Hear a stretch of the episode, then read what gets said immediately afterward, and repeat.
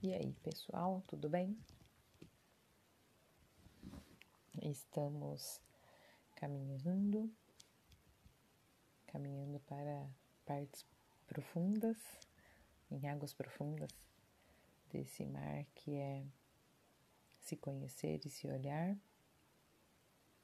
Passamos pelo portal de reconhecer as nossas próprias necessidades e os nossos próprios sentimentos e quando reconhecemos os nossos sentimentos, as nossas necessidades, nós vamos para as nossas relações com o outro, com aquelas pessoas que a gente convive.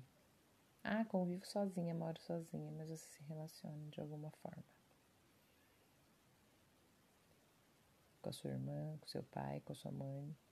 Ah, não tenho ninguém, sou sozinha no mundo. Com alguém você se relaciona. Quem é, te, quem é que te dá esse sentido de família? Ou, se você não tem uma família, mas você pensa em ter uma família, quem é que te dá? Ou que chega mais perto desse sentido familiar para você? E aí, reconhecendo quem são essas pessoas, ou já, já sabendo quem elas são, tendo elas aí de uma forma mais próxima, a questão que nós vamos começar hoje é: você tem a família que você sempre quis? E podemos partir de vários princípios. Podemos partir de princípios onde não, não quero, não gosto, não é essa família. E aí nós temos dois sentidos, né, de família. Nós temos o sentido família, de onde viemos, que a partir do momento que a gente se casa, a gente se junta, a gente fica amaziado, a gente mora junto, a gente namora, enfim.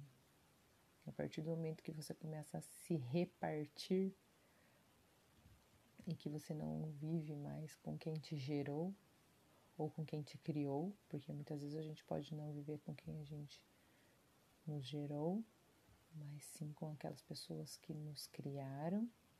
Eu fui uma pessoa que convivi mais com as pessoas que me criaram do que com quem me gerou. Porque os meus pais eram divorciados e minha avó ajudou meu pai na, na, na minha criação. Então eu vivi mais tempo, como eu vivia mais tempo com a minha avó e com meu avô, vivi mais tempo com quem me criou. Independente disso, eles, a partir do momento em que eu me casei, eles se tornaram os meus familiares. E a minha família começou a ser então o meu esposo. E aí agora ela se ampliou um pouco mais e a minha família passou a ser meu esposo e as minhas filhas. Quando as minhas filhas se casarem, eu vou deixar de ser a família dela e vou ser um familiar e ela vai ter a família dela. E assim vai. Então, quando eu digo eu me estendi um pouco, mas é para dizer no sentido você tem a família que você sempre quis ou no seu projeto de família você criou o seu projeto de família que você sempre quis? Porque eu acredito, não sei se todos acreditam, mas para mim é muito real isso, o sentido de que a gente se constrói para se compartilhar. Ah, mas eu quero viver sozinho, eu vivo muito bem sozinho, mas você não se compartilha com ninguém. Eu custo acreditar que tem alguém que não, se, não, não queira se compartilhar com ninguém. Então, vale aí outra reflexão.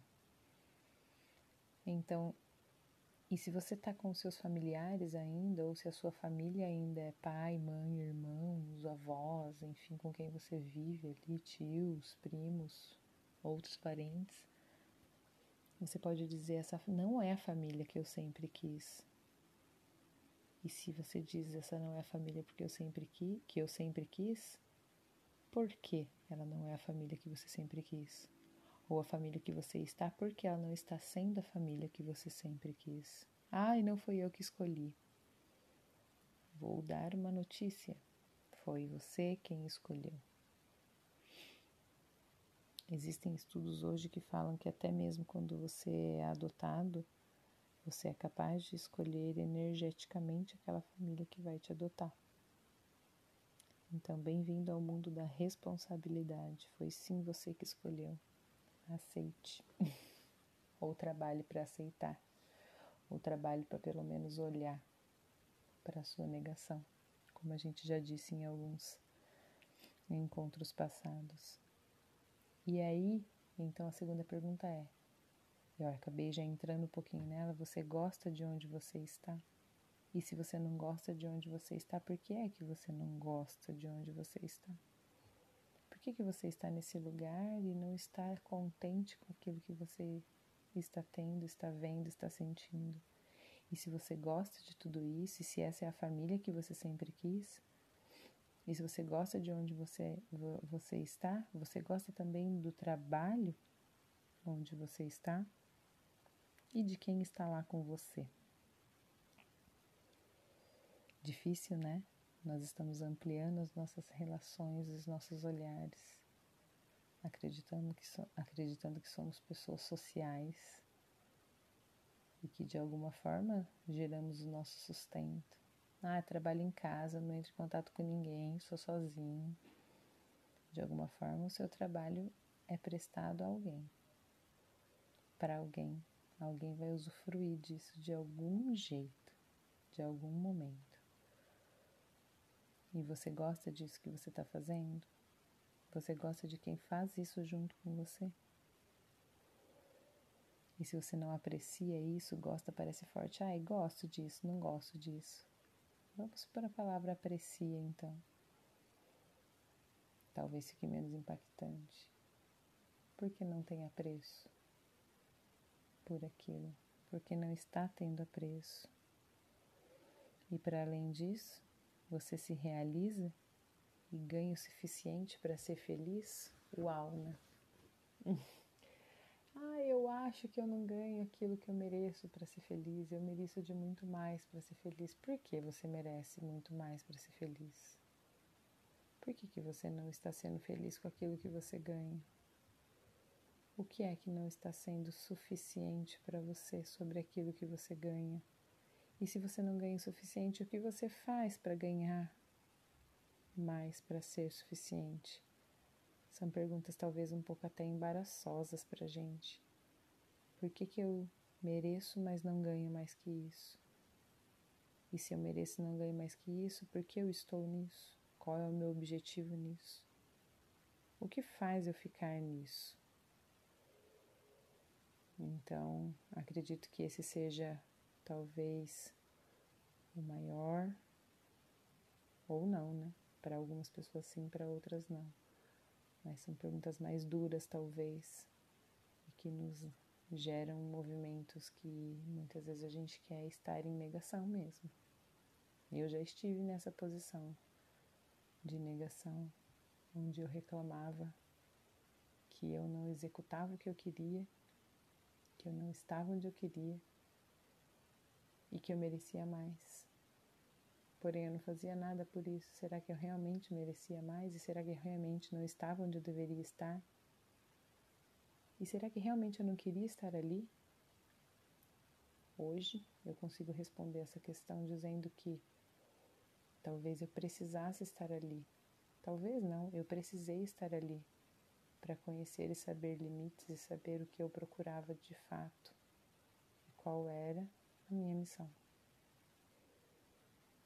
Então, talvez sejam perguntas que venham em um momento onde temos que refletir sobre a nossa missão. E, o, e partindo do descontentamento, se tivermos a coragem de encará-lo, de abrir o portal dele e entender o oposto dele também, talvez possamos ter respostas bem importantes para o nosso desenvolvimento. Desejo muita boa sorte nesse caminhar. Um grandíssimo abraço.